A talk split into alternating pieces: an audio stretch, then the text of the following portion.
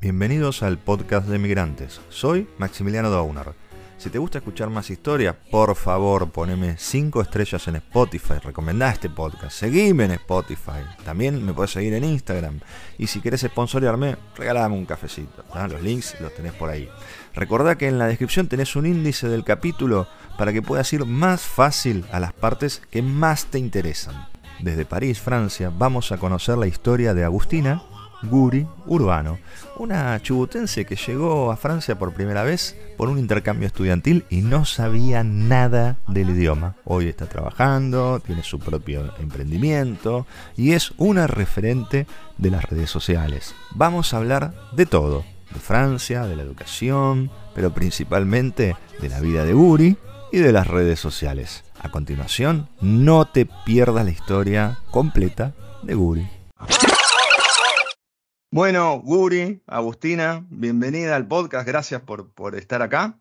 Siempre que empezamos, yo le pido al invitado que haga un título y un copete. ¿Quién sos? ¿Dónde vivís? ¿Qué edad tenés? ¿De qué estás trabajando? Simplemente eso, muy breve, dos, tres renglones, y después recorremos toda tu vida, porque vamos a tener un, un tiempo para, para hablar. Así que bueno, contanos. Perfecto, soy Guri, me dicen Guri desde muy chiquita, me llamo Agustina, ahí lo has, mencionado al principio. Vivo en París hace casi seis años ya, eh, soy emprendedora, inicié mi propio negocio hace menos de un año, soy coach de Instagram y ayudo a los emprendedores y emprendedoras a tener más visibilidad de sus negocios gracias a Instagram. Tengo 28 ah, años y nací en Argentina. ¿Dónde naciste? ¿En el sur puede ser que hayas nacido? Entre Leu, sí, entre Leu en la Patagonia, en el sur. Después, bueno, hice mis estudios en Buenos Aires, pero sí, soy de una ciudad que para mí es muy chiquita, pero en realidad no es tan chiquita, tiene 120 mil habitantes. Pero Leu es chiquita, ¿no? para mí, porque bueno, cuando uno crece ahí, como que conoce todo y no sé, la siento como más pequeñita y a comparación de Buenos Aires, bueno, de, París. Ahí está el Museo de Ciencias Naturales, creo, ¿no? Que estaban los dinosaurios. Sí, donde están los dinosaurios. Sí, yo me acuerdo. Muy bonito. Está muy bueno. Eh, ¿Por qué tenía que pasar? Porque cuando iba a Calafate no estaba el aeropuerto, creo que parabas entre Leu y de ahí salía una combi. Me parece que ese era el, camino. Bien. y aprovechaste y, fuiste al museo. Sí, aproveché y, hice ese paseo. Vos entre Leu, ¿cómo era, cómo se compone tu familia? ¿Qué hacen eh, tus viejos? No sé si tenés hermanos. Somos cuatro hermanos, dos hermanos y dos hermanas. Yo soy realmente la más chiquitita, mi hermano más grande tiene 14 años de diferencia conmigo, que es un montón. Eh, y ellos fueron todos seguidos. Luego tengo 12 años de diferencia, 9 años de diferencia, y después, eh, bueno, vine yo un poco como de sorpresa, eh, pero es raro porque con mis hermanos, por más que tengamos tanta diferencia, somos súper unidos, como que no, no te das tanto cuenta. Obviamente, cuando era chiquita no, pero ah, desde mis, creo, 18 años, 20 años, eh, nos volvimos como muy, muy cercanos, ¿no? Y cercanos al, como amigos, ¿no? No tanto como, bueno, la, chiquitita, sino... Eh, creo que llega una edad en que ya es más o menos lo mismo y entonces por más de que tengamos mucha diferencia, la verdad es que somos súper cercanos. Y después está mi papá, que es médico, bueno, era médico, está, está jubilado, y mi mamá que era zafata. ¿Médico con alguna especialidad o médico general? Sí, era pediatra. Eh, ¿Y tu mamá zafata? Sí, mi mamá. ¿De aerolíneas? de aerolíneas. Claro, tenés los, pasajes eh, eh, bonificados. Entonces, a ver, vos naciste ahí, eras la más chica, era la más mimada. Sí. Eh, ¿Podías que a tu viejo lo manejabas como querías o no? Eh, no, igual eran bastante, bastante estrictos, pero según mis hermanos, sí, como que yo nada que ver, era, tenía un poco coronita, pero porque claro, era muy chiquitita, para ellos, para ellos eran, ya eran grandes y bueno, llegué yo y era como, wow, empezar todo de nuevo había un camino recorrido, o sea, la familia entiendo que económicamente estaba bien por, la profesión de tu viejo, lo que hacía tu hija de azafata, este, con lo cual ahí no hubo problema en la infancia tuya. Mm, pareciera que no hubo problemas económicos o, sí.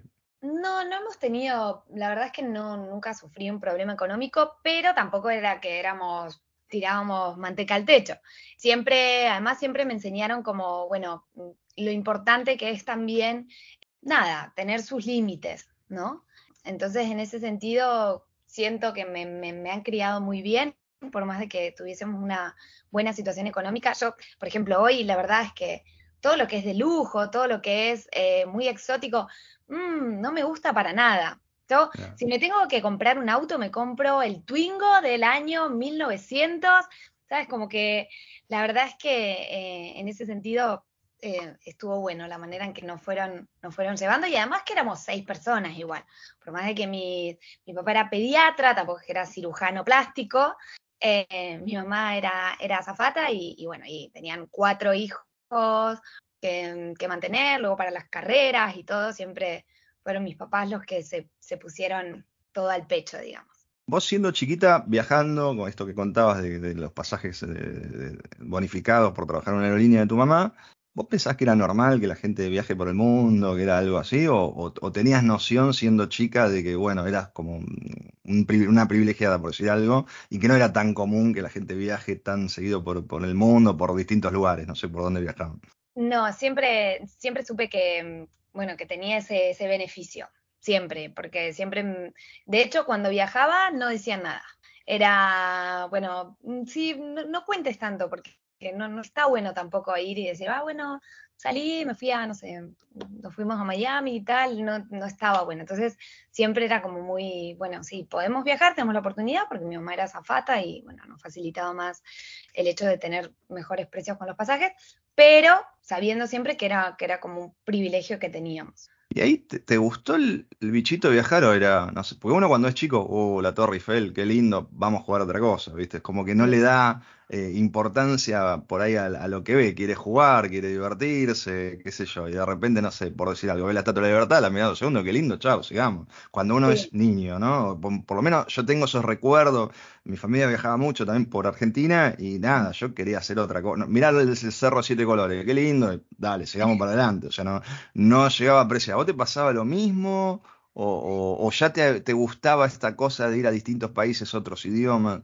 Me encantaba viajar. La verdad es mm. que me encantaba, pero porque sabía que eran vacaciones. O sea, cuando sos chiquita lo relacionás más con eso que vamos a descubrir la Torre Eiffel, por ejemplo. Mm. Entonces, desde ese lado, eh, me encantaba, pero como, como pequeñita que se iba de vacaciones. Luego, ya cuando fui más grande, empecé a viajar mucho de mochilera y ahí sí, y ahí sí cambió la cosa. Ya eh, el hecho de querer, de tomar mis decisiones, saber dónde voy a viajar, qué quiero ver, qué quiero hacer, de conocer gente en el, en el viaje. La verdad es que la experiencia de, ir de mochilera es lo mejor que te puede pasar y, bueno, y ahí cambió, cambió bastante la perspectiva que tenía. Vos cuando terminas la, la infancia vas a un colegio secundario, ¿te acuerdas qué, qué especialidad era el colegio? Em, bueno, tenés, tenés, em, recuerdo que en la secundaria tenías que elegir entre sociales y eh, naturales, ¿no? Que naturales era todo lo que era biología, etcétera, y obviamente yo elegí sociales, pero no es que tenía una especialidad el colegio en sí, era como... Y ahí sociales era, vos ¿Lo tenías del todo claro que te gustaba sociales? O bueno, era el colegio que iba y tenía esas dos especialidades y, viste que uno en el secundario a veces no tiene mucha noción. O, a vos ya te gustaba el tema, por lo menos de. Sé que después hiciste periodismo, o sea, ya había algún bichito de, de esto de comunicar, escribir, o la verdad era lo que proponía el colegio y seguí la, me dejé llevar, por así decirlo. Em, no, en verdad sabía, estaba segura al 100% que prefería más historia, comunicación y todo lo que venía en el combo de sociales que mm, biología, eh, matemáticas y todo lo que venía en el otro, que es mucho más mm, cuadriculado, mucho más em, encerrado, ¿no? En, como ese, ese, ese, pensamiento es uno más uno es dos, ¿no? Entonces, y, papá que era em, médico, que yo, no te decía vas a seguir sociales, seguir algo, que, no sé, seguir para la medicina, ¿no? No, por suerte mis, mis, papás siempre fueron, pero increíble cómo me, me, apoyaron en todo. Incluso periodismo, cuando yo digo que voy a estudiar periodismo, la verdad que, sobre todo en Argentina, es una carrera que no está muy valorada, ¿no? Entonces, eh, me dijeron, sí, dale para adelante con, periodismo, pero la, yo hice periodismo en TEA. ¿Te, viniste a, ¿Te viniste a Buenos Aires para hacer periodismo? Sí, me fui a Buenos ¿Cómo, Aires. ¿Cómo fue ese proceso de decisión? Vos estás entre Leo, sos la más chica, me imagino tus papás, en mi rol de papá, digo, mi hija más chica se va sola a Buenos Aires, o sea, me daría hasta miedo, un montón de inseguridades, qué sé yo. ¿Cómo fue primero? ¿Por qué elegiste Buenos Aires? Podía, no sé, haber ido a Río Negro, que no sé dónde, en Bahía Blanca, por decir algo. Y después, ¿cómo se animaron tus hijos a soltarte y decirte, bueno, dale, anda a Buenos Aires sola? No, mis papás ya tenían la experiencia de mis hermanos, todos habían estudiado en Córdoba, y la verdad es que en ese sentido, como te decía, como son muy, me dejaban mucha independencia. Y Buenos Aires siempre me encantó desde chiquita, era una pasión por Buenos Aires. Para mí ir a Buenos Aires era mejor que ir a cualquier otro lugar del mundo. Me acuerdo que llegaba en el taxi, abría la ventana y sacaba un poco la cabeza así para sentir el viento, como ese olor particular que tiene también la ciudad, eh, que, es muy húmedo, ¿no? Yo vengo de, aquí en, la Patagonia, es muy seco y todo. Y bueno, la verdad es que bastante bien, ¿no? No, no fue... Y para mí fue, qué ganas de ir a Buenos Aires. Yo no veía la hora de ser independiente, de tener, nada, mi, mi libertad, de manejar mis horarios. Mm, también hay una realidad y es que todo el mundo aquí eh, en mi ciudad se iba para Buenos Aires o para Córdoba, para grandes ciudades, porque las universidades, las más grandes y las mejores, estaban allá también. Cuando elegiste periodismo, ¿qué tenías en mente, digamos, eh, para, para tu carrera profesional? O sea, decir, me recibo y yo quiero trabajar de periodista, no sé, en un, en, un diario, en un portal, en televisión. ¿Qué era lo que tenías en mente? Em, mm, estaba, me gustaba mucho escribir, y me gustaba mucho el periodismo de investigación. Me encantaba. Me encantaba y fue por eso que, comencé. Siempre de chica leí mucho y lo que más me atraía la, atención eran las historias verdaderas hechas literatura, ¿no? Mm. Em, no sé si has leído Sangre Fría, lo recomiendo un montón, es uno de los primeros libros donde mm, lo que hace Truman Capote es ir al diario, elegir una de las, de, de las noticias que había pasado y hacerla libro, hacerla literatura. En este caso eran una familia que, bueno, había sido asesinada, un poco trágico todo, pero es tan interesante la manera en que lo cuentan, la manera en que, te, lleva a través de toda esa historia, que era, bueno, un poco mi objetivo. Luego, cuando ya comenzamos a tener tele y tal, la verdad es que me sentía muy cómoda también, me encantaba. Entonces, bueno, decía, bueno, ¿por qué no? Pero la verdad es que inicié por periodismo de investigación. Eh, esa es la verdad. Empezás Buenos Aires, o sea, si bien vos habías visto otras ciudades, bueno, de Trelew a Buenos Aires hay un cambio enorme, el ritmo, los tamaños, la variedad. Eh, digamos, ¿cómo fueron esos primeros? ¿Vos te acordás esos primeros días? o sea, no entiendo nada, o más o menos me adapto, o esto es un lío. ¿Cómo, cómo fueron esos primeros días, semanas ahí en Buenos Aires? La verdad es que soy bastante relajada en ese sentido, como que no me estreso tanto, es como, bueno, voy acá, voy allá, y no lo sentí muy natural, era como si siempre hubiese vivido en Buenos Aires, la verdad, era, y además tenés esta dinámica de que todo es nuevo, de que em, yo hice TEA, que es la, la, Universidad de Periodismo donde fui, pero para poder hacer, para que me paguen esta universidad, también tenía que hacer la UBA. Entonces, inicié en la UBA haciendo comunicación también. Mm. Y era como que la verdad que iba de una universidad a otra. Por la mañana tenía la UBA, por la tarde tenía TEA. Y, mm, y bueno, no sé, me fui adaptando rápido al ritmo, como que tampoco te dan mucho tiempo. De repente. Hiciste como dos carreras al mismo tiempo, por así decirlo. Hice las dos carreras al mismo tiempo. Bastante nerd lo tuyo. Este... Super nerd. Sí, sí, la verdad es que soy muy nerd soy muy nerd, pero al mismo tiempo también me gustaba salir, no es que me la pasaba encerrada, me, las arreglaba para nada, ahí, hay un detalle que estoy viendo acá. Eh, vos antes, puede ser que antes de empezar las carreras universitarias, fuiste por una beca a Francia un año o algo así, ¿fue antes de empezar? Antes de mm. empezar, fui a terminar la escuela a Francia. Por eso te digo que ya era como... ¿Fuiste un año? ¿Cuántos? ¿Seis meses? ¿Cuánto fuiste? Un año, un año. Fui un año. Em, ah, estas experiencias que te aloja una familia, ese tipo de cosas. Exacto. ¿Vos eh, sabías francés o...? No, nada, nada. Y la verdad es que fue súper...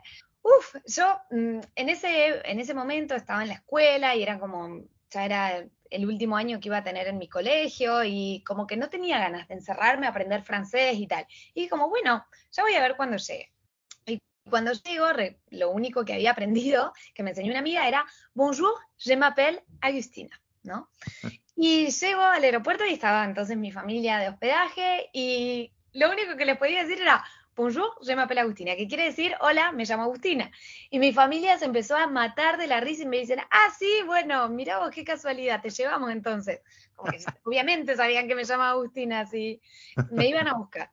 Eh, y bueno, y mm, recuerdo, tengo un recuerdo de estar en, llegar, estar en la mesa sentada y decir, nunca voy a entender qué están diciendo. O sea, era, realmente iban muy rápido, era como chino básico, era una cosa que, wow, dije, imposible. Y entonces empecé la escuela. Y cuando empecé la escuela, lo que pasa en Francia es que vas de las 8 de la mañana hasta las 5 de la tarde. Y mm. comes en la cantina. Entonces me encontré en la cantina totalmente sola, a veces tenías pausas de dos horas, porque no podía sociabilizar, no podía hablar con nadie, no podía nada. Y esa sensación de, estar sola, de ir con tu bandejita así sola, lo que hacía era ir a la, a la mediateca y agarrar los cassettes, no, cassettes no, Disman, eran los CDs en ese entonces, con clases de francés. Entonces, llegaba a la casa y me ponía esos Disman y, y, me ponía y me ponía y me ponía, y bueno, y así terminé aprendiendo el francés, por suerte, y me hice amigos. ¿cómo, ¿Cómo te aceptaron no sabiendo francés?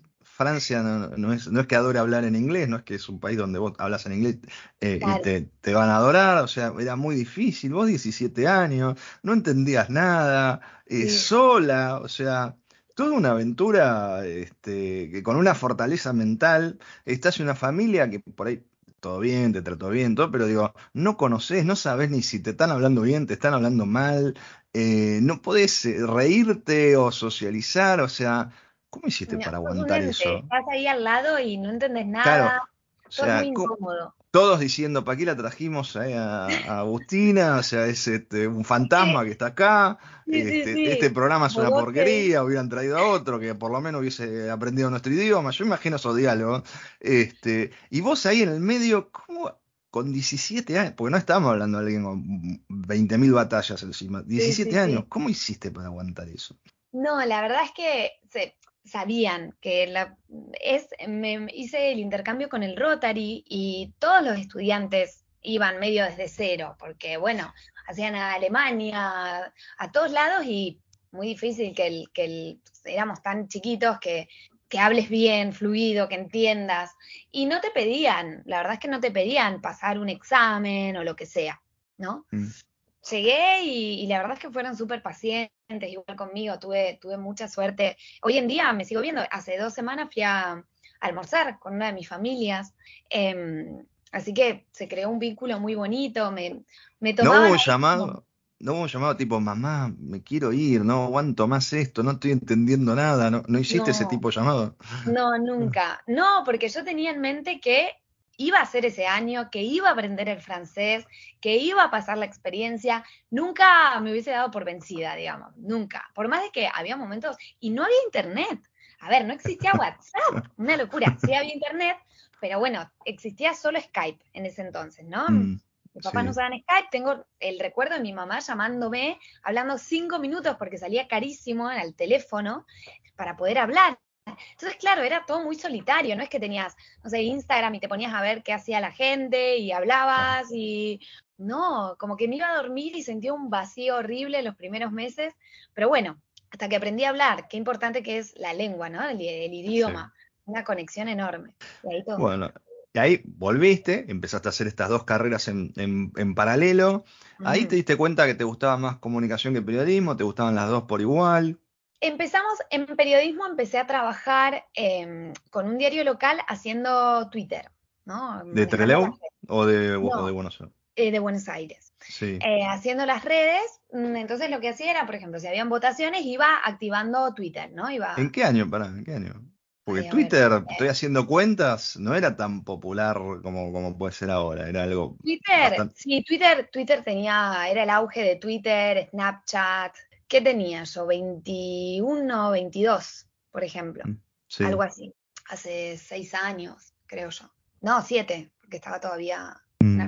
em, entonces, bueno, trabajaba con, Twitter, dando todas las informaciones, eh, animando la red social del diario, que claro, en Twitter es, un, es eh, esencial las noticias, ¿no? Es súper importante.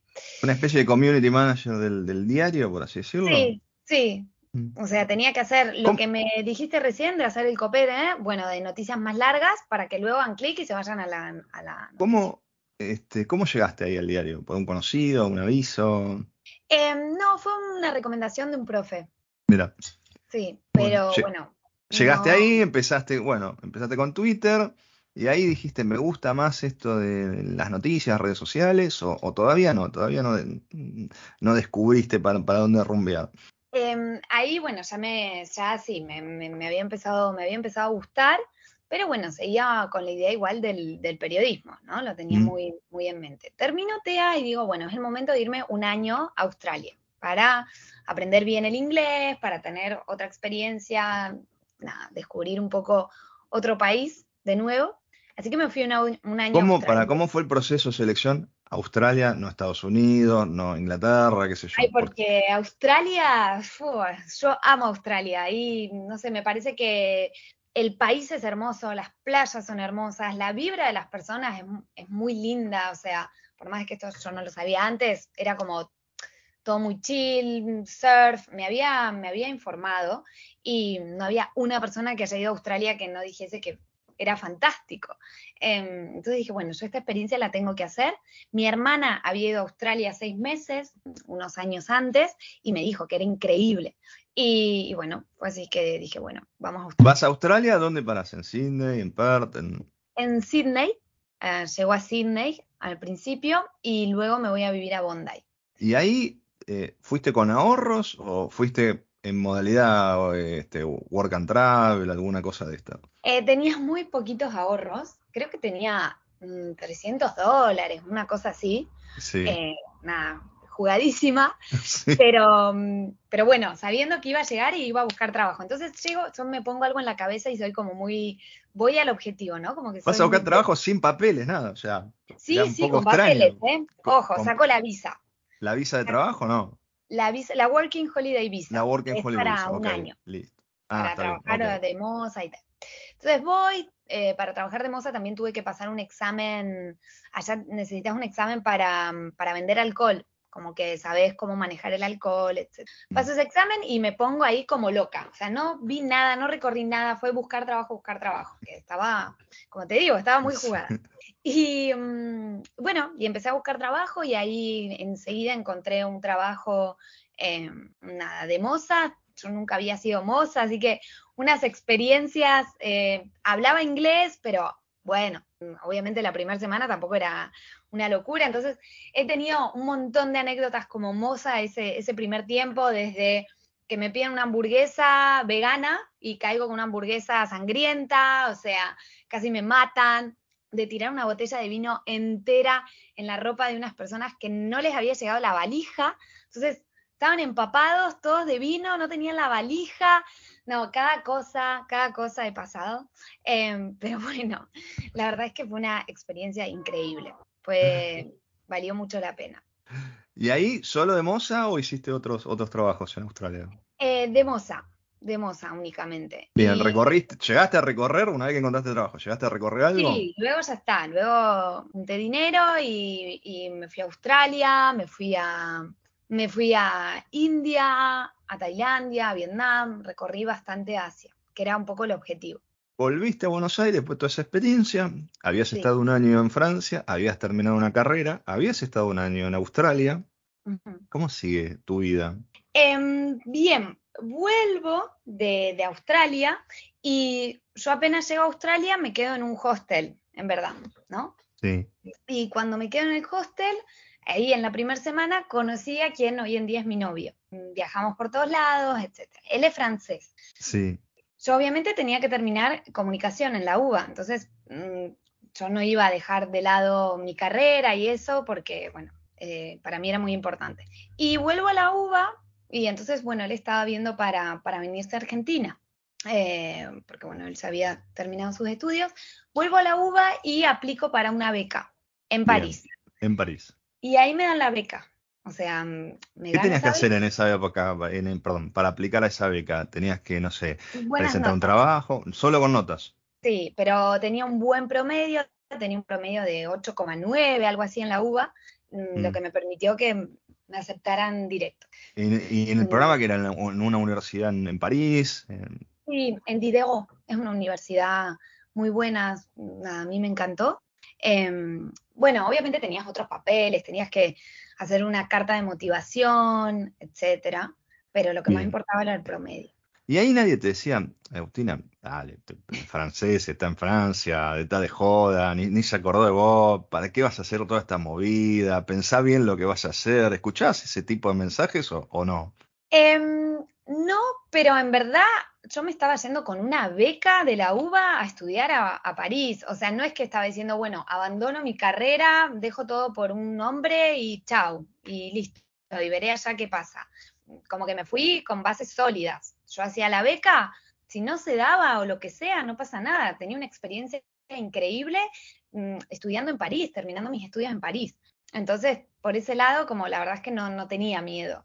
¿Y esta beca era hacer un año allá y después que tenías que venir acá y rendir algún que otro examen y te recibías o con o con en París te terminabas recibiendo cómo, cómo era no tenía que volver igual y, y, terminar terminar de hacer em, la carrera digamos. Terminar me quedaban creo que no sé cuántas materias pero nada muy poquito. Era como hacer eso que me lo validen y después venir a terminar. En, en la universidad en París, em, que no, voy a decir el nombre porque es imposible para, mí decirlo en francés, pero este, ¿y dormías ahí en los dormis de la universidad o tenías que buscar alojamiento? La beca no incluía alojamiento, comida, era completa, ¿cómo era eso? Eh, podías quedarte en la, en la universidad, no en la universidad, eh, se llama Cité Universitaire, como que mm. tienes como, está Argentina, está Canadá, está mm, como apartamentitos en una especie de, campus de estudiantes donde te podías mm. quedar.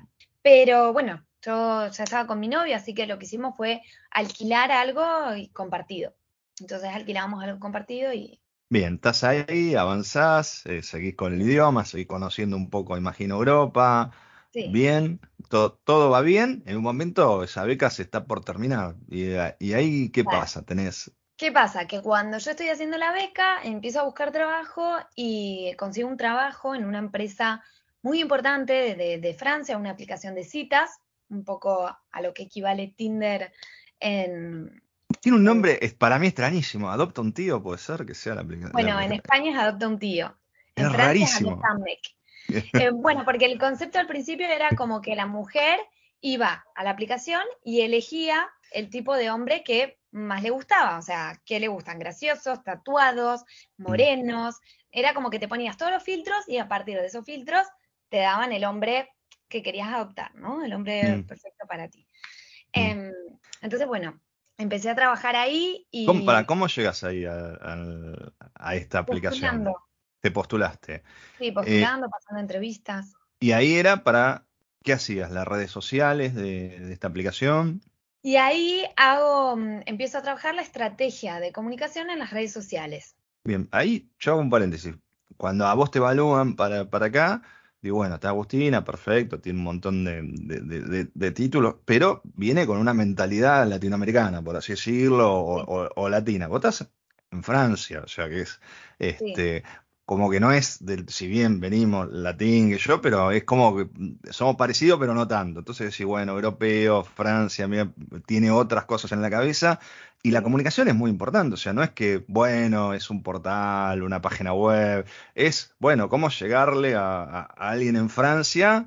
Este, Ojo, yo trabajaba igual, era, era, mm, trabajaba la, estrategia de redes sociales para América Latina, ¿eh? Ah, ok. En ese momento no estaba en Francia. Luego, a medida que, bueno, que voy como evolucionando en el trabajo, em, ahí sí he trabajado un poquito con Francia para, bueno, para campañas, etcétera, porque al final el grupo de marketing como que trabaja bastante junto, ¿no? Para tener un brainstorm, ideas, todo lo que es la parte creativa, pero, pero sí, trabajaba para América Latina, no para Francia. Bien. Bueno, y ahí tenés este trabajo y qué sucede entonces. Sí, y bueno, y ahí empiezo a ver mm, la potencia que tenía Instagram, increíble, aplicando, bueno, todo lo que había, todo lo que había aprendido de comunicación, bueno, empezamos a aplicarlo, aprendo un montón en ese trabajo también, eh, bueno, cómo hacer para llegar al, público objetivo, para que descarguen la aplicación, para, bueno, todo lo que, lo que hay que tener en cuenta a la hora de hacer una estrategia de contenidos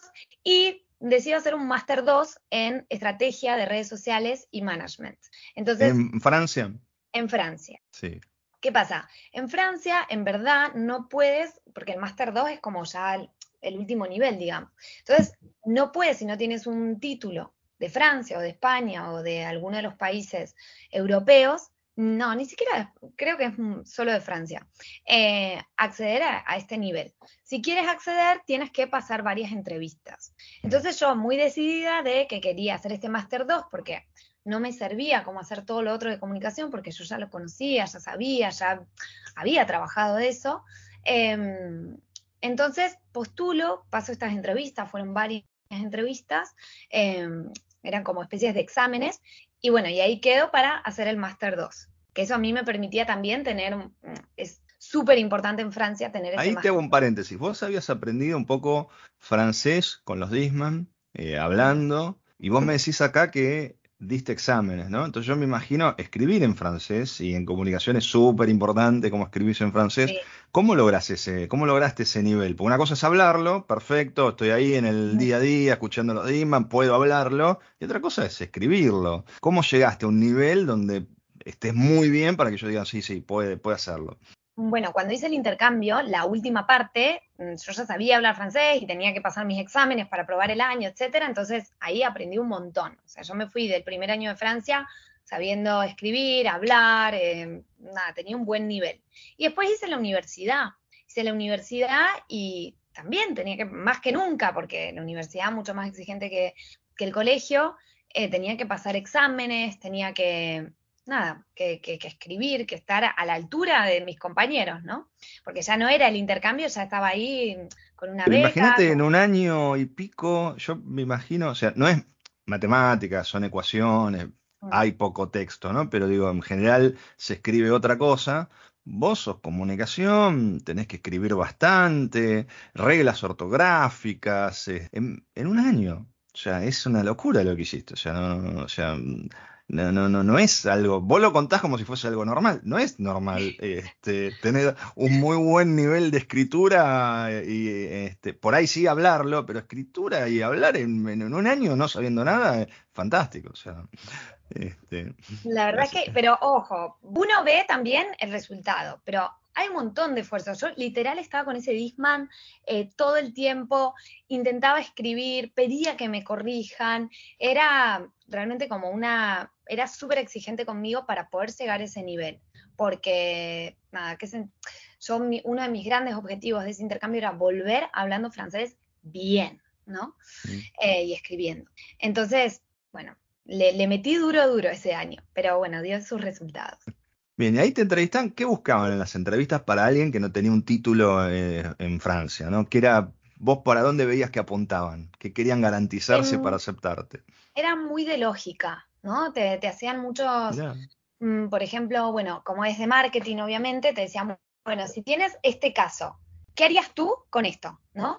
Mm. Eh, bueno, entonces vos tenías que mm, desarrollar qué ibas a hacer en ese caso. Eh, bueno, yo hubiese propuesto hacer mm, esta estrategia de contenidos y luego hacer en el sitio web tal cosa y bueno, tenías que desarrollar todo un study case, ¿no? Em, y luego también te preguntaban muchas cosas, era todo lógica.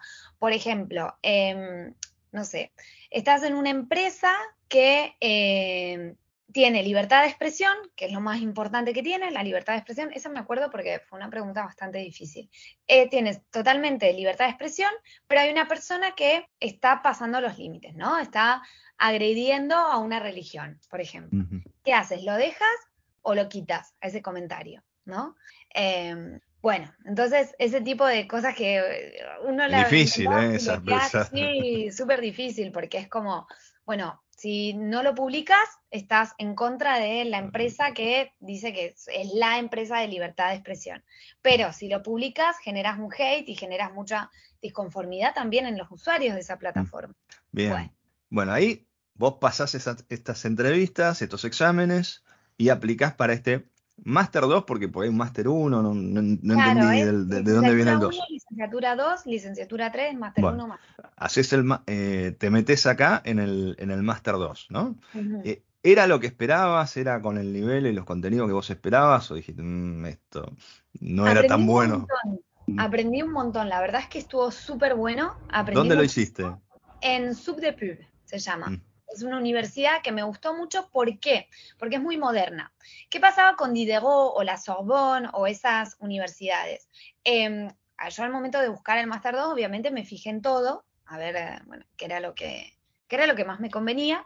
Y esta era la única que tenía personas trabajando en los medios, porque es un poco como en la UBA, hay muchas personas que son profes, pero que no están mm. en el terreno de juego. Sí. Entonces esta universidad pasaba eso, eran empresarios, eran community managers de, de empresas muy grandes, bueno, etcétera. Y lo que me llevé muy importante de esta universidad es las ganas de emprender. Eh, veías emprendedoras, emprendedores de 26 mm, años, 30 años, que de repente tenían unos negocios, que se habían animado. Y yo no venía de una familia de emprendedores, ¿no? Venía como de algo más tradicional.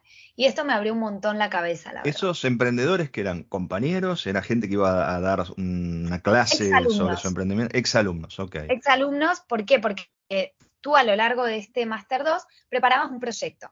¿No? Entonces, como mm, la, tarea final era dar ese proyecto con todos los pases. Eh, decir, bueno, cuál va a ser la estrategia de redes sociales, el marketing en el sitio web. Eh, nada, era súper completo y hay muchas personas que ese proyecto luego lo llevaban a la realidad. Bien. Y ahí, bueno, dijiste yo, quiero llegar a esto, pero tengo que hacer un camino, imagino, bueno, estoy apenas trabajando, estoy en esta, en esta aplicación. ¿Cómo fue eso en el, en, el, en el durante, no? O sea, primero atacabas Latinoamérica, después viste lo que era Instagram, te gustó como, como plataforma Instagram. En esa época había varias cosas que estaban dando vueltas, Snapchat, de esto, lo otro, que por ahí algunas murieron, otras surgieron después, TikTok. Pero bueno, te gustó Instagram. ¿Y cómo seguiste evolucionando?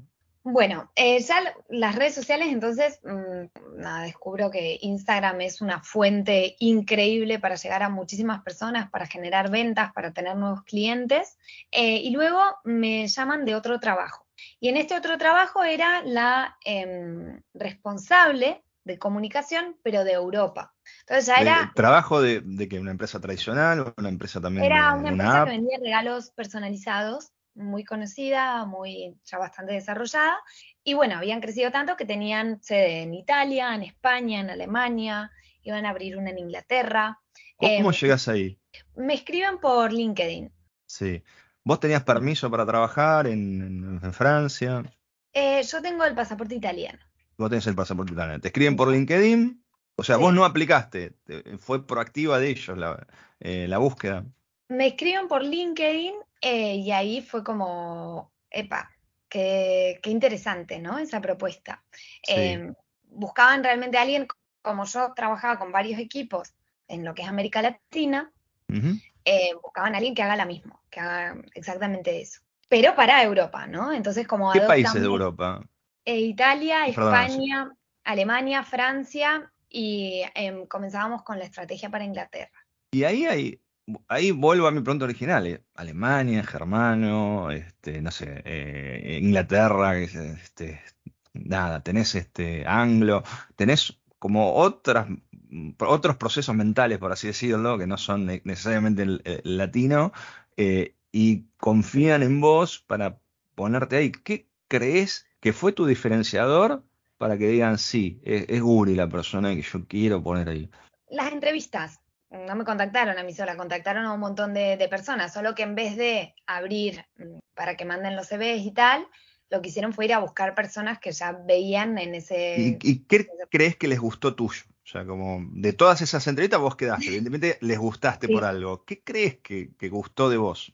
Eh, creo que mi background, el hecho de todo lo que había trabajado era lo que estaban buscando, ¿no? Era eh, todo lo que yo proponía y lo que había puesto, mm, lo que había puesto en lugar, digamos, lo que había trabajado en, en era un poco lo que ellos aspiraban, ¿no? Em, entonces, bueno, ese fue como el gran diferenciador. Fui con muchas ideas también, eh, tenía muchas ideas de cómo podían evolucionar el, el mercado en las redes sociales, porque, bueno, ¿qué pasaba? Que tenían regalos personalizados y decían, bueno, mostramos los regalos y ya. Mm. Y entonces yo fui un poco como, bueno, no, si muestras los regalos y ya no vas a vender tanto como si muestras las sensaciones que generan, como si muestras cómo es algo distinto para las personas el tener un regalo personalizado, que no es un regalo como cualquier otro. Bueno, una serie de cosas que mm, luego pusimos en práctica. Em, y bueno, y ahí empecé a trabajar en esa empresa. Vos estás como toda Europa, te dan como un equipo por ahí de gente en, otros países. Eh, ¿Cómo fue eso del liderazgo? Porque, bueno, está bien, Taguri mm. había tenido el background, había hecho lo de, lo de Latinoamérica, vino con unas ideas geniales, pero lideró gente, no. Entonces, ¿cómo, cómo fue esos primeros pasos de, liderazgo? Eh, bien, muy bien. En realidad sí tenía un equipo, en, en Adopta ya tenía un equipo. Y bueno, y aquí es distinto porque eran de otros países, era algo mucho más, mucho más grande, ¿no? Eh, pero la verdad es que súper bien, en términos de, bueno, de, liderazgo, digamos, de manager, etcétera, siempre considero que lo mejor es, nada, hablar bien, relajado, y en, ese, en eso me pasó que chocaba un poco con eh, una de las personas que trabajaba en ese laburo, que mm, tenía un poco la misma posición que yo, pero em, se encargaba más de, tenía otras cosas, ¿no? Era distinto, no era la estrategia de contenidos de redes sociales y, com, sino que era más lo que era marketing SEO, etc.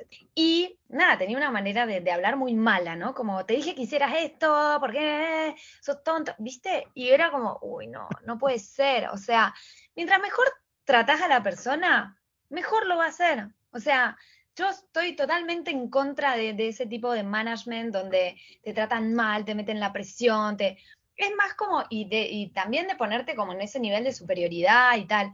La verdad es que yo nunca he sentido la necesidad de hacerlo. Nunca. Mm. Siempre eran como más, una más, somos un equipo. Y es lo más importante, ser un equipo. Necesitas esto, bueno, te ayudo, vamos a hacer esto, vamos a ver aquello. Y siempre me fue fenomenal, la verdad. De hecho, mis equipos hoy en día son mis amigas, ¿no? He pasado esos trabajos y seguí manteniendo una relación. Cuando decís, bueno, estoy acá, ya tengo la experiencia, eh, me quiero largar sola, quiero emprender esto que vi.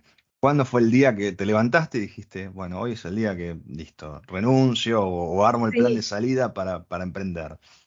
Bueno, eh, tenía el bichito ahí que me había picado ya desde el Master 2 y la verdad es que era como, wow, qué resultados estoy viendo y qué pena no trabajar para mi propio negocio y para ayudar a más gente. Era como, yo sentía que era como todo, hacer una empresa grande, volverse más grande, ¿no? Entonces, carburar y trabajar para que esa empresa cada vez sea más masiva.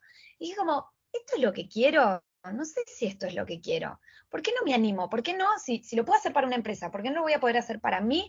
¿Por qué no voy a poder ayudar a otras personas a lograr lo mismo, ¿no? A formarlas. Em, y bueno, y ahí fue que obviamente me costó un montón de tiempo, era como, me voy a ir de una situación estable, tengo un buen trabajo, estoy en París, ¿qué más puedo pedir? ¿no? Era un poco como que tenía eso en mente. Pero al mismo tiempo decía, pero sí, ¿qué más puedo pedir en cuanto a los estatus que uno se pone y como, bueno, tener un buen trabajo en París, viniendo de, lejos y tal, pero la verdad es que no, era algo que sentía que no estaba conforme, que quería ir más allá, que quería tener algo propio, que quería ayudar a gente. Y di vueltas, un millón de vueltas, hasta que me animé y dije, bueno, deja de ser insegura, prueba. Lo peor que te puede pasar es volver a un trabajo de empresa. Ya está. Te costará, no sé, bueno, ya veré. Pero si no lo probás, nunca vas a saber. Y dentro de las ideas que vos tenías para emprender, digamos, una es la, actual, tu coach de, Instagram. ¿Había otra también, ahí finalista, como dice, voy para, para, la izquierda y para la derecha y terminaste eligiendo una? ¿O no? ¿Es solo eh, ayudar a la gente en Instagram? No, obviamente tuve. Es todo un proceso, es. Yo creo que nadie dice, bueno, voy a emprender con lo que tengo y ¡tac! Es, la idea, a menos de que tengas un producto que solucione algo, lo que sea, em, fue un proceso, como que al principio decía, a ver, yo, yo manejaba Facebook, Pinterest, trabajamos también TikTok, em, porque TikTok no es tan reciente, ¿eh?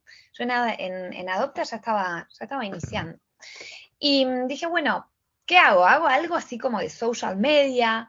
¿Hago algo, no? Como, ¿para qué lado voy?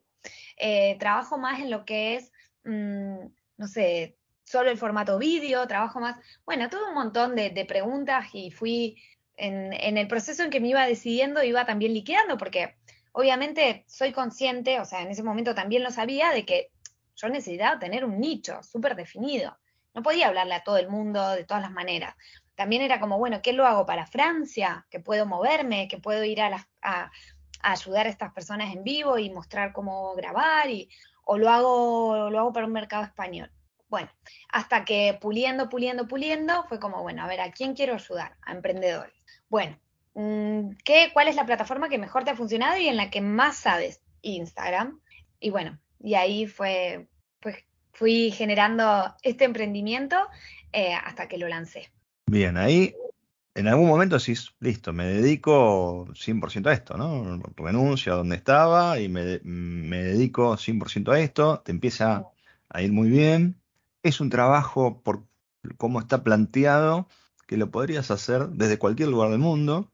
Y ahí, digamos, no sé, podrías haber elegido, bueno, una vez que ya está, que más o menos esto va, veo que camina, no sé, me voy a Australia, que me acabas de decir que te encantó, por ejemplo. ¿Por qué te seguís quedando ahí en, París, por decir algo. Sí, em, me encanta París, pero bueno, vivo con mi novio. Mi novio no se puede, no se puede mover, entonces bueno, sigo, sigo en París, pero la verdad es que también ya he creado un poco mi vida ahí, como que ya tengo mis, mis costumbres, mis amigos, em, y Argentina siempre extraño Argentina.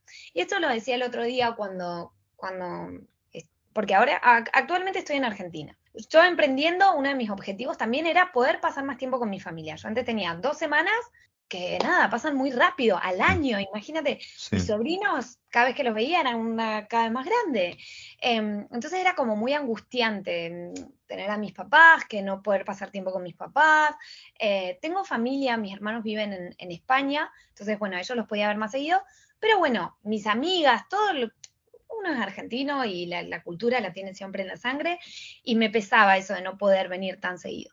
Entonces, uno de, mis grandes, bueno, de lo que más satisfacción me da es hoy en día poder venir aquí tres, cuatro semanas, volver dentro de cinco meses y así. Em, entonces he podido equilibrar un poco esta necesidad que tenía gracias a, mi emprendimiento de, de, poder vivir en Francia con mi vida habitual, la que tengo desde hace años, y, y poder venir a visitar a mi familia y a mis amigas aquí.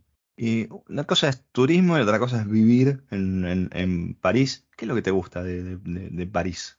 Es París, ah, París es mágico. Ah, es que en serio es como muy mágico. Es, eh, oh, hoy en día sigo, me voy a, a, París, tengo que hacer algo. Bueno, que voy a hacer cualquier trámite a París, miro para arriba y veo esos edificios increíbles y es como, wow, no, no puedo creer tanta historia, hay, mucha historia en esas, en esas paredes y, bueno, y es muy encantador, es muy lindo, estás ahí en las terracitas con las sillitas mirando hacia la gente, eh, tiene, tiene sus cosas que no tiene ninguna otra ciudad en el mundo. Y esto preconcepto que hay de, mucha gente que dice, no, bueno, el parisino no es muy simpático, no te tratan del todo bien, digamos, ¿cómo vos, esto es lo que uno escucha no estando ahí, no viviendo ahí, ¿no? Por eso a mí me gusta de primera mano. ¿Vos cuál fue tu experiencia con eso? Em, no, yo siempre bárbara. Con, la verdad es que nunca tuve una mala experiencia con un parisino, pero bueno, con los turistas sí que están podridos, todo el tiempo hay turistas y que le hablas en inglés, que tienen que hacer el esfuerzo, que esto. Entonces, bueno, es verdad que son particulares. El parisino no tiene nada que ver con un francés que viene de Bretaña, por ejemplo. Eh, tiene una forma, tiene unos aires, eh, se cree un millón, no se cree mil, se cree un millón. Pero, pero son, son buenos. La verdad es que yo, mis más amigos no vienen de París, la verdad. Eh, toda la gente que, que tengo más cercana no es de París, pero sí he estado encontrado, tengo muchos conocidos de París. Y la verdad es que no estoy de acuerdo con eso que dicen, o al menos es mi experiencia. Pero sí tengo gente conocida que viene de otros lados, que vive en París y que, no, que detesta a los parisinos. Entonces es medio raro. Depende también con qué óptica lo mires, ¿no? Si te molesta que la persona se crea mil y que esté ahí como, no sé, toda llamando la atención, bueno, por ahí el parisino no, no te cae tan bien. Y esto que vos decías, bueno, Francia es como que tiene la campiña, tiene, o sea, es como una mezcla de, cosas, ¿no? ¿Sigue pareciéndote París lo más atractivo de, Francia? O decís, no, me, gustó Nantes, me gustó otra cosa, no sé, por decir algo. Sí, París es París, pero el sur me encanta. O sea, yo si en un futuro tengo que elegir dónde vivir, elegiría el sur de Francia.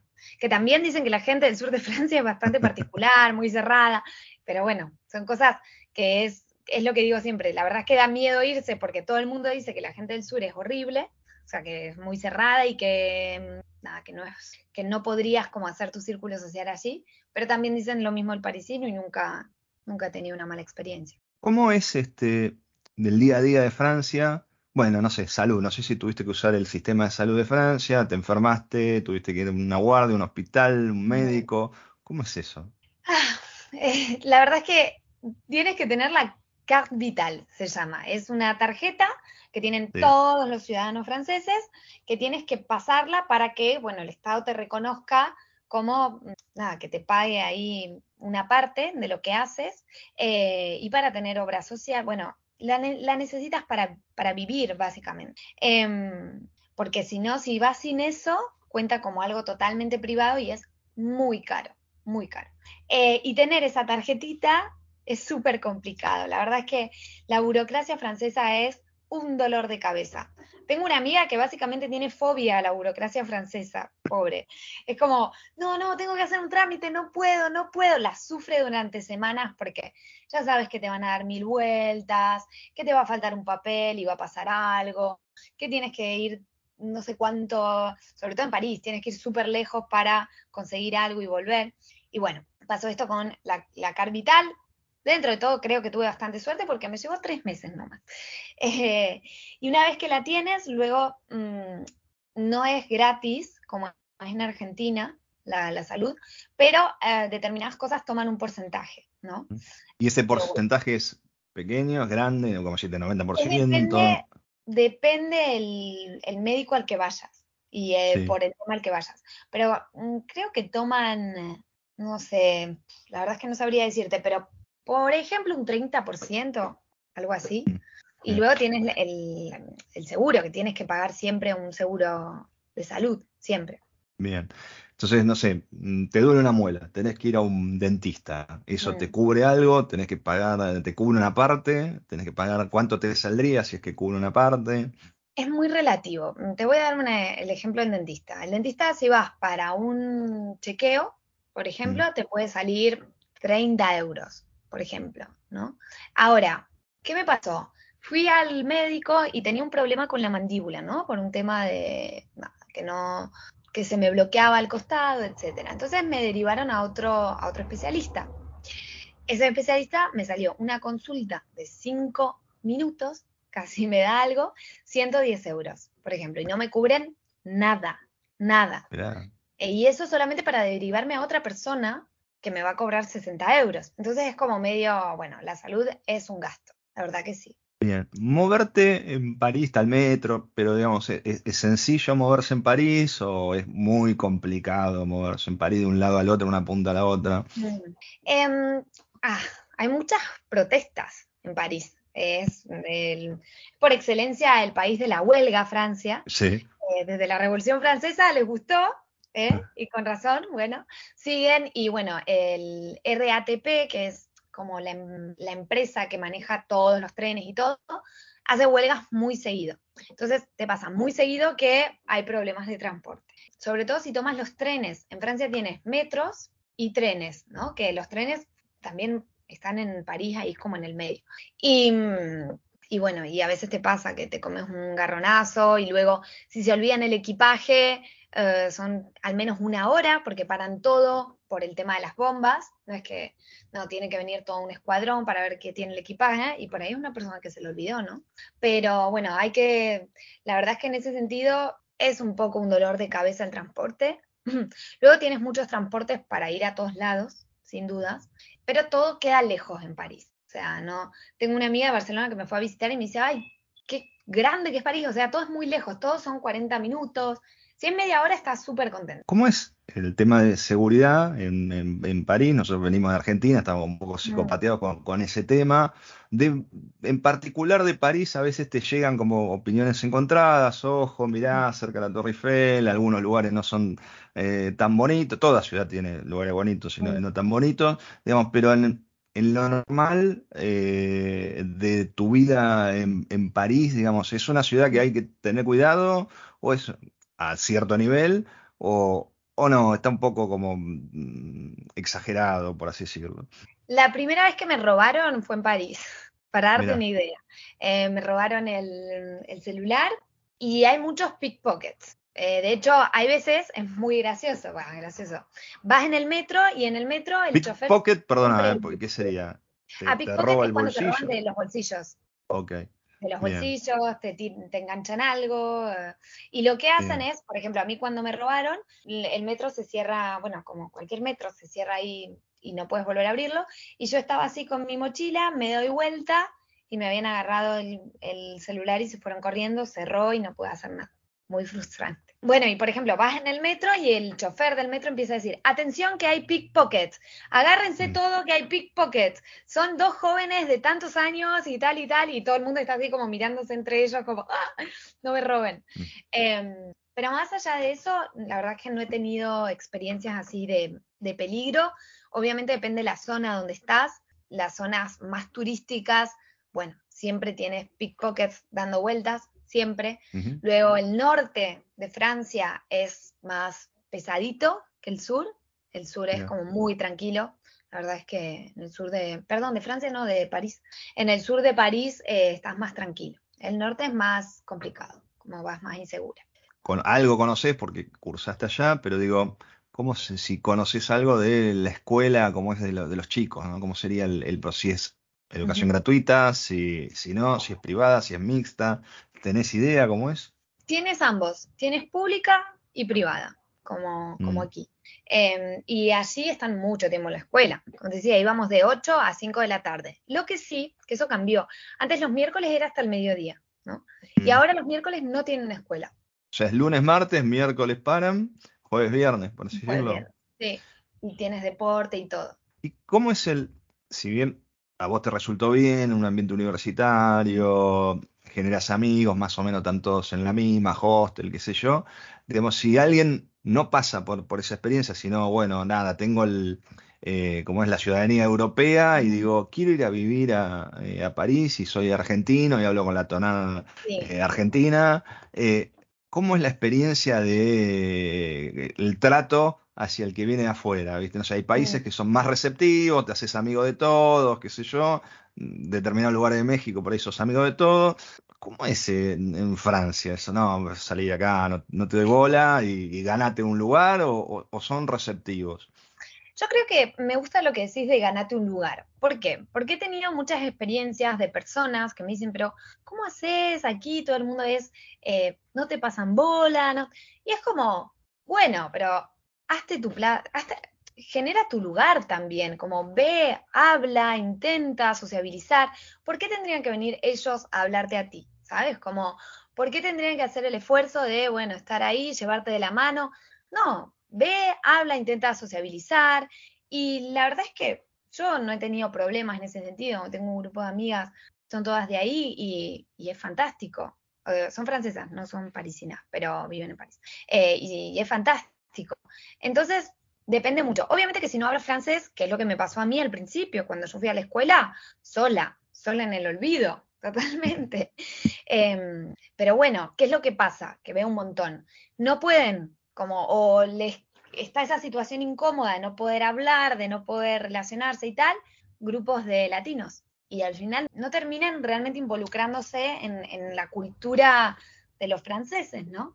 Como que se hacen esos grupos de, de latinos que está súper bien y, claro, y terminan relacionándose con los latinos y por ahí no dando la oportunidad a los franceses, ¿no? De, Sí, hay, hay como dos mundos, esto lo hablaba con, este, con Caro, otra, otra chica que, que está en Tailandia, y me decía, bueno, hay como entre los inmigrantes hay como dos mundos, uno es el, el que busca integrarse y adaptarse y hablar en el idioma donde estás, y el que se junta con una comunidad parecida eh, de inmigrantes. Me dice, y son como dos opciones de vida, por así decirlo, ¿no? Este, yo estoy más con esto que decís vos, si me quiero integrar, bueno, estoy en otro país, no me queda otra, no, no, no voy a hacer que Francia cambie a mí, sino yo tengo que cambiar y adaptarme a, Francia, ¿no? Porque yo creo que los latinos igual tienen eso de como, como el, la mascotita, ¿no? Como que llega un extranjero y es como, ay, decía esto, hacía aquello, eh, eh, eh, y al final, obviamente, son más sociables, ¿no? Porque como que van todos ahí a ver, a ver quién vino, cómo vino, me incluyo, cuando habían cuando venían personas de otro lado a la escuela, por ejemplo, en estos intercambios, era como, ay, ¿qué quieres? Bueno, ¿quieres probar esto? Come esto. ¿eh? En Francia no hacen eso. Francia no hacen eso, como que. Entonces es a ti de, ir a hablar y bueno, y como dice, bueno, como decía Caro, es totalmente así. Dos grupos totalmente distintos. Eh, uno que la, rema para integrarse y logra integrarse sin problema al final. El otro que al final se da por vencido y se queda en la zona de confort con el grupo de latinos, ¿no? ¿Qué cosas tiene eh, o encontraste en Francia que son parecidas a, Argentina, por así decirlo, y qué cosas decís, no, esto es totalmente distinto en, su filosofía de vida, o, en, como país, o lo que sea, ¿no? Que, te llamaron la atención. Mira, esto, esto es muy parecido a como es Argentina, y esto la verdad que nada que ver, esto es, otra cosa. Em, la organización, la puntualidad, es una cosa que... Eh, nada, yo creo que el argentino es mucho más informal, mucho más impuntual. Em, en Francia, si dices a las 19.00, a las 19.00 tienes que estar ahí, porque si llegas y 10 y 20 es como, oh, no, viste, qué falta de respeto. Eh, no, no pasa esto de ir, bueno, paso a tomar unos mates, o paso a verte, o paso, no, tenemos que organizar dos días antes mínimo qué vamos a hacer, dónde lo vamos a hacer, cómo vamos a salir, a dónde vamos a salir. Em, eso es totalmente distinto, como esa, esa organización. O sea, vos una amiga francesa, vos le tenés que, no, es, che, pintó, vamos a tomar algo en un, bar, una cerveza. No, no. Imposible, imposible. Y tengo una amiga que vive en Múnich y hablábamos de eso y decíamos, ay, ¿qué, ¿cómo extrañamos eso? De esa informalidad, de decir, bueno, paso, mira, tengo 20 minutos, paso a darte un beso, ¿no? Paso a... Sí. Bueno, también están las distancias, obviamente, París es como eh, es lejos, pero incluso en Bretaña, por ejemplo, que están ahí, que pueden tomar el auto y hacer 10 minutos de auto, no lo hacen, porque no se hace, es como... y bueno. ¿Y, qué cosas somos parecidos? Vos pensás, mira, esto sigue. Eh, que nos gusta, le gusta mucho salir, al francés también. La verdad es que no tengo nada que diga como, wow, el francés es muy parecido al argentino en esto. No, tendría que pensarlo más, porque no, no me sale nada así directo. Bien. Y bueno, a ver, vos estás ahora eh, con este emprendimiento, te va muy bien, encontraste un balanceo entre tu vida personal y el trabajo. Eh, este emprendimiento donde vos potenciás eh, mm, otros emprendimientos y otras marcas, o llamémoslo así, pero en general emprendedores que no encuentran la vuelta de, Instagram. ¿Te acordás así algún caso que te dio mucha satisfacción haberlo coachado, haberlo este, sí, ayudado? Totalmente. Mm, una, de mis clientas eh, comienza la formación, yo lo doy, tengo un curso que es el curso Instacrack, ¿no? Donde te, enseño como todo, pero es grupal, es grupal. Lo hago en vivo porque me gusta esta dinámica de old school, digamos, de, tener al, como al profe enfrente, poder hacer la pregunta, etcétera. Siento que lo hace mucho más dinámico y también compromete más a la persona. Porque a veces pasa que compran algo y nunca lo ven, porque lo pueden tener ahí y al final no, no terminan haciendo la formación. Bueno, tengo eso, pero también tengo em, eh, acompañamientos personalizados. Y una de mis clientas hizo un acompañamiento personalizado de tres meses y empezó, mm, tenía creo que, no sé, creo que 400 seguidores, una cosa así, y me dice, mira, yo quiero agrandar la comunidad, pero también quiero, ella estaba embarazada y quería tener la agenda llena hasta, em, tenía, necesitaba tener la agenda llena dentro de dos meses. Entonces, trabajamos la estrategia, la verdad que ya igual súper aplicada, porque se ve mucho la diferencia entre una persona que mm, le dices como, bueno, para la próxima sesión hay que hacer esto y esto y esto. Bueno, si va a la sesión y no tiene nada hecho, es más difícil ver resultados. Ella era como súper, súper aplicada. En el tiempo del acompañamiento llegó a tener 16.000 seguidores, o sea, 416.000, wow. una comunidad totalmente orgánica. Y lo mejor es que tuvo la agenda llena de clientes, que era el objetivo que ella tenía, y em, encima aumentamos los precios. O sea, ella me había dado un precio y yo le dije, mira, creo que lo mejor es que lo pongas a tal precio y vas a ver que con tal precio vamos a poder em, llenar la agenda igual. Y así fue, y la verdad es que mm, nada, me da mucha, mucho, mucho orgullo. Luego tengo otro, esto es en caso de servicios, ¿no? Otra chica que vende juguetes em, para niños, que pasó lo mismo, que tuvo que agrandar el taller, que necesitó más carpinteros.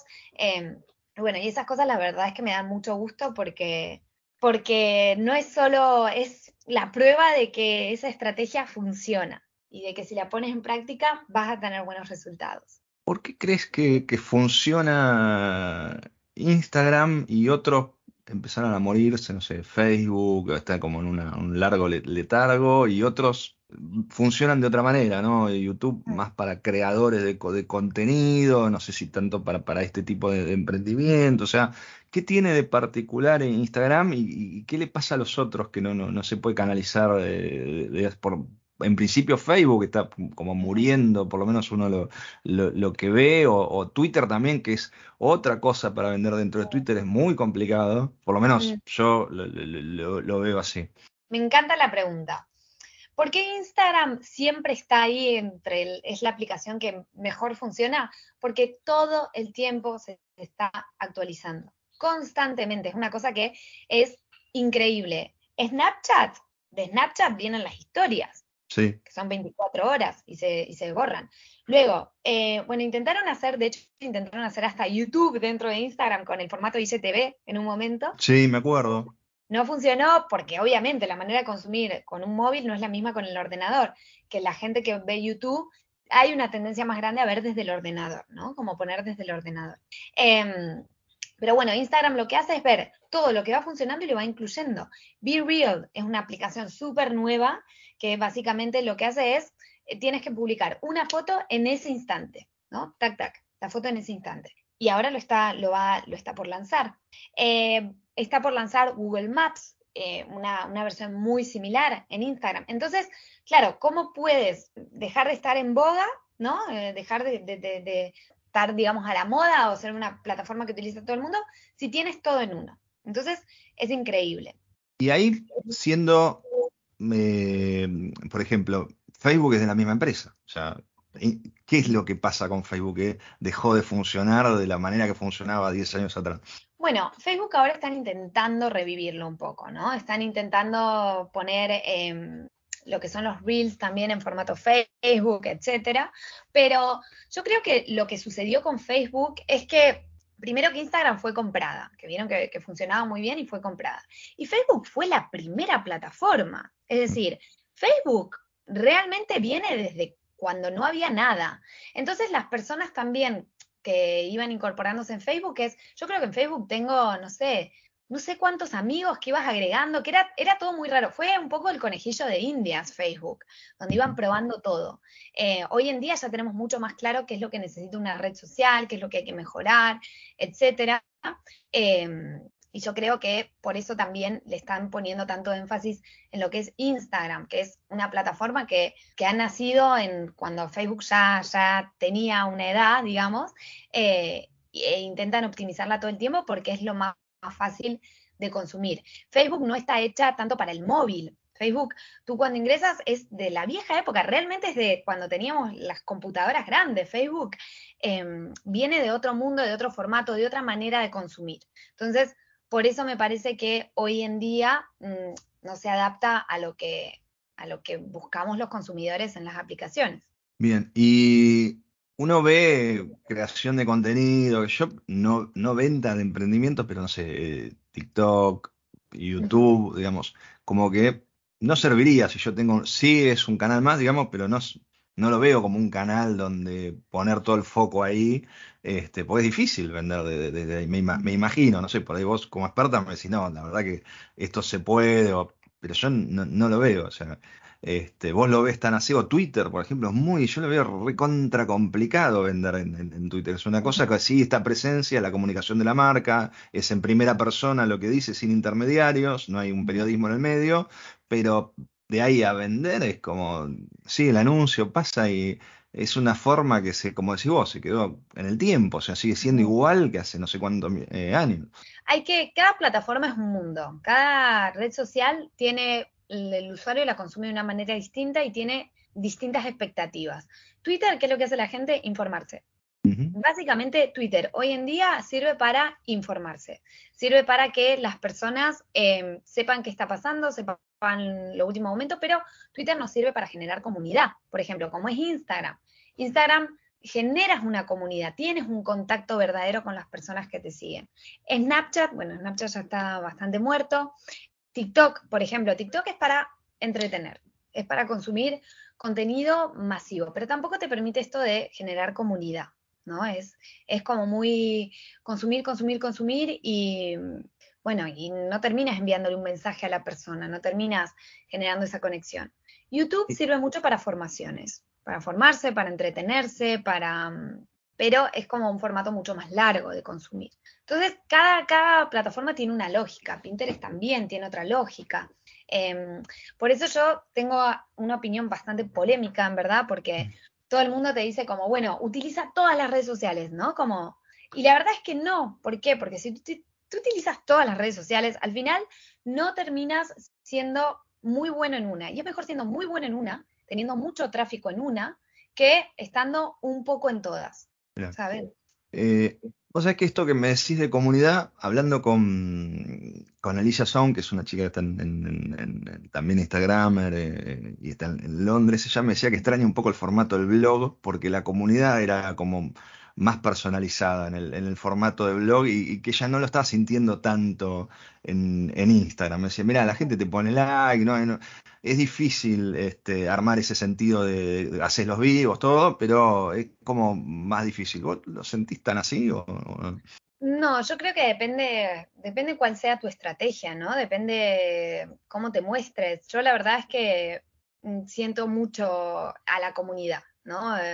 Eh, el otro día mencionaba como por ejemplo que, nada, mm, hablaba un poco de los haters y he tenido cientos y cientos de mensajes de personas diciéndome como no, que tal y tal cosa y recuerda aquello de qué pasó cuando tú pusiste en stories, que está súper bien, ¿sabes? Como ese apoyo súper grande que uno dice, wow, y, qué agradecida me siento de, tener esas personas, ¿no?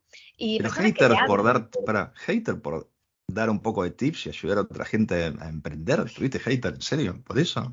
Es que los haters en verdad no es que sean tus haters, es que es el hater. Es como que es, va a tirar hate a cualquier persona. Yo creo que abran, abren el scroll, más cuando te vuelves viral, llegas a millones de personas y obviamente entre esas millones de personas tienes gente que es medio, nada, no sé, tiene problemas. Sí. tiene problemas con el mundo y te tiran hate, te escupen hate, son personas que no te siguen, son personas que no tienen idea. Em, y sí, y están. Y al principio, ah, la verdad es que a mí me recostaba al principio. Digo como, wow, o sea, tenía, no sé, podía tener 20 comentarios positivos, tenía dos negativos y era como, no, ¿qué, hago? Y, y hay un montón de gente, que eso me da mucha bronca, que pobres, no se animan porque, claro, después viene un, un, no sé, un papanata y te dice qué ridícula, qué horror o lo que sea, palabras vacías en verdad, son palabras vacías, solamente tienen odio, y las personas se ponen en duda. Y en realidad es simplemente un papanata que está criticando a todo el mundo. Y ya, y hay que tomarlo como es, lo que. Lo que sí, yo soy un poquito foforito igual, entonces medio peligroso para mí las redes, pero bueno, eh, cuando son palabras vacías así, no hago nada, o sea, no, no respondo, no me importa. Pero cuando, por ejemplo, el otro día un chico me pone, Em, yo hablando de esto, de que te muestre frente a cámara, de que genera confianza, de que las personas saben quién está detrás, van a generar también un vínculo con la marca, que no va a ser algo tan vacío, y pone, en un fotógrafo, y pone, la verdad es que el arte hoy no se valora, yo no quiero hacer el ridículo bailando como un tonto, no sé, qué me puso, algo así como diciendo que las personas que hacían reels eran todos unos tontos que no sabían de arte y que no sabían, bueno, ahí sí, le respondo y viste, y le digo, mira, El que me parece poco inteligente eres tú que no sabe cómo adaptarse a, los nuevos formatos y que hacer un reel no significa bailar. Encima siendo fotógrafo, fotógrafo te puedes mostrar haciendo la toma y después mostrar la toma. Hay un montón de contenido que puedes hacer en reels súper bueno, pero bueno, es más fácil criticar por no tener los resultados que ir y, adaptarte a lo que es ahora y a la manera que... Porque si los reels funcionan es porque las personas consumen más de esa manera. Instagram lo único que quiere es que las personas se queden en la aplicación. Se están dando cuenta que consumir un reel es mucho más efectivo para que el usuario se quede, para que para que para que consuma ese contenido, ¿no? Entonces, bueno, entonces en esos de casos hecho, cada vez veo menos publicaciones en Instagram. O sea, prácticamente es todo video, dejaron de existir casi las, publicaciones como, como, como, era el origen del posteo, la foto, la imagen. Y yo, es como que eh, ya entras a cualquier perfil y es todo video, video, reel, reel, reel. O sea, es, como una cosa extraña, ¿no? Eh, para algo que empezó como foto, este, una evolución del fotolog, del viejo fotolog. Pero eh, me, me, llamó mucho la atención cómo, cómo va y es cierto lo que sí, que, se, que, que, va evolucionando constantemente, aunque a veces lo veo muy complicado para hacer cosas sencillas, digo, lo podrían hacer más fácil para, para editar o hacer cosas, y loco, porque tanta vuelta me, me, me exaspera, no, no, no es... Mirá La que, verdad es que Instagram cada vez lo está haciendo más simple, o sea, cada vez tienes mm. menos necesidad de ir a, editar a, otro lugar porque puedes poner el texto, puedes cortarlo, puedes agregar música, puedes agregar un audio. Em, en eso la verdad es que han mejorado muchísimo. Al principio cuando lanzaron los Reels, sí que, uff, era, era mucho más complicado. Ahora la verdad es que te dan todo en bandeja prácticamente. Tiene sus cositas, pero bueno, es cuestión de saber aprovechar el formato también. Eh, y la verdad es que no es, parece complicado, pero no es tan complicado como parece. Es cuestión de agarrarle la mano y, bueno, formarse un poquito ahí adentro para poder ir desarrollando esos contenidos. ¿Te ves con este emprendimiento mucho tiempo evolucionando o decís, sos, eh, esas personas que, bueno, ya está, ya llegué a mi techo, ya soy mucha gente, listo, ahora veamos otra cosa? No, no soy de esa gente. No, siempre, siempre voy a por la evolución, ¿no? Em, ¿Qué me pasa ahora? Que tengo mucha demanda para la oferta. O sea, mi crecimiento ha sido muy rápido. Entonces, en este momento lo que estoy haciendo es enfocarme más en las ofertas, ¿no? En enfocarme más en qué es lo que voy a proponer, cómo, cómo hacer para que esas personas consuman, mm, para que más personas puedan acceder a, mis formaciones, por ejemplo. Em, pero bueno, es, es, tantísimo trabajo que, claro, a mí me encantaría de repente decir, bueno, voy a empezar con YouTube también y tal, eh, como empezar a, ampliar y a a, agrandar el equipo, pero, pero bueno, hay que ir paso por paso, ¿no? Como ya crear las formaciones es un mundo, es muchísimo, muchísimo tiempo y preparación y...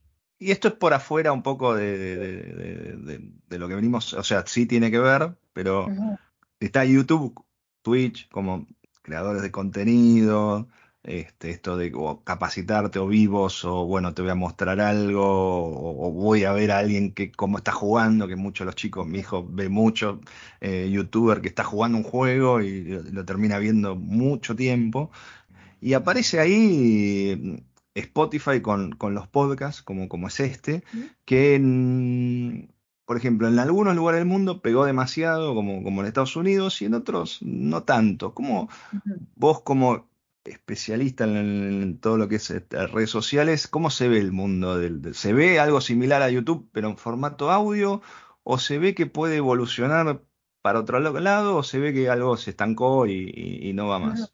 No, yo creo que el formato audio está, cada vez lo están desarrollando más. La verdad que es algo que está muy bueno, que te permite formarte o, escuchar historias o escuchar eh, gente em, en movimiento, que eso es algo la radio es, increíble porque te permitía eso en su momento, ¿no? Ahora puedes afinar esa radio a una búsqueda más precisa. Quieres escuchar experiencias de personas que migraron, quieres escuchar algo de marketing, quieres... Em, entonces me parece que es un formato súper bueno, pero claro, es un formato que em, precisa, necesita más tiempo, la persona tiene que como tener al menos media hora para poder escucharlo. Entonces es mucho más difícil de consumir eh, y de tener llegada que las redes sociales, por ejemplo, que es algo Estás en el metro, dos segundos, te fijas, ah, bueno, conociste a alguien, bueno, mm, este producto tal, ¿no? Em, entonces tiene sus pros y sus contras. El pro creo que genera mucha más fidelización, o sea, tener eh, un podcast, la persona está atenta escuchando qué dices, a tu opinión, a la manera en que hablas. Entonces, eso fideliza mucho, eso está súper bueno. Probablemente una persona que escuchó un episodio vaya a escuchar y le gustó, vaya a escuchar todo el resto de lo que hagas. Em, y sus contras es que obviamente tiene menos llegada por, bueno, lo que acabas de mencionar, que es un formato que tiene un acceso un poco más complicado. Bueno, Agus, creo que te, pregunté bastante, ¿no? Que estoy ya pasado en tiempo. Eh, este, pero nada, la verdad que yo llegué a vos por, por, un, por varios virales tuyos, este, que al principio es cierto, apareces un poco bailando, viste, qué sé yo. Eh, después uno llega a pensar, bueno, esto es un clickbait, porque, bueno, ¿qué, tres o cuatro cosas tenés que saber del, del, algoritmo. Y yo lo digo humildemente, yo soy ingeniero en, informática y no es que me las sé todas, eh, y vengo de, la previa de, Internet, eh, y de repente ese, alguno de esos títulos muy este, para, para entrar ahí y ver qué pasa me, llegó y vi que la información eh, que tirabas masivamente era muy buena, no era este, algo, y no era algo 2 más 2, 4, algo básico, sino que alguna cosa, mira, alguna cosa sí para un principiante y otra cosa no era tan para principiante. Entonces eh, empecé a seguirte y, vi que era muy en distintos formatos, bailando o no bailando, con una placa o no una placa, pero el contenido eh, eh, era bueno. entonces me, me, me, llamó tu, tu, perfil, eso, primero el nombre muy marketingero, yo uno dice, bueno, acá me van a vender algo, ¿no? Este, obviamente están las capacitaciones del cocheo, pero si no tenés para eso, de todas maneras, la información que tirás este, e, e, es, muy buena. Y una vez se ríe porque decís, bueno, tenés que mostrar la cara, eh, tenés que generar contenido todo el tiempo. Bueno, ¿no? Pero, pero todo el tiempo. Cuando alguien decide hacer una historia todo el, todo el tiempo, bueno, y, empezás a decir, bueno, sí, la verdad que yo no lo hago, por, por eso no, me va bien en, Instagram y, tiene, y tiene razón. Pero bueno, empezás a entender la lógica de, de, Instagram, que es una, una red social eh, maravillosa, este, y, y aprecio, digamos, que a pesar de, no es que solo, mirá, eh, comprar mis cursos, sino bueno, el que no puede comprar los cursos o el que no está en condiciones, también puede tomar contenido rápido. Este, no es que me tengo que ver un video de YouTube de 20 minutos. Vos por ahí resumís eso. A veces eh, digo, quiero buscar algo, cómo hacerlo en Instagram, y ya veo un video de YouTube 20 minutos. No voy a ver para una cosa un video de YouTube. Este, ya me molesta. Por más que lo adelante, todo, buscar la parte donde llega me, molesta. Y vos, yo veo que lo haces mucho más sencillo en, Instagram. Después, claro, es, cuestión de buscar esa info dentro de, tu perfil. Ahí ya Instagram es como que es un poco más complicado. Pero, pero siguiéndote, este, se hace, se hace más, más fácil. Así que bueno, era. Me, Muchas gracias. Me, alegro que te, vaya bien, que hayas encontrado una, una, una, beta este, muy interesante. Este, y la verdad que se nota el, el laburo que, que, haces. Este, se nota en tu perfil en particular, se nota en las ganas que le pones, en la info que compartís, o sea que no es info de 1920, sino que traes info siempre que está haciendo Instagram nuevo. Así que bueno, me, me, alegra eh, muchísimo este, haberte conocido y, haber tenido esta charla. Igualmente, encantada, me, ha encantado, eh, tienes una manera muy linda de, de llevar la entrevista, así que nada, me he sentido como, como en casa y creo que no hay nada mejor para, para una entrevista, para un podcast, para la radio, eh, que sentirse de esa manera porque todo fluye mejor. Así que muchas gracias y, y bueno, toda, toda la suerte, Maxi. y, a, y a vos también.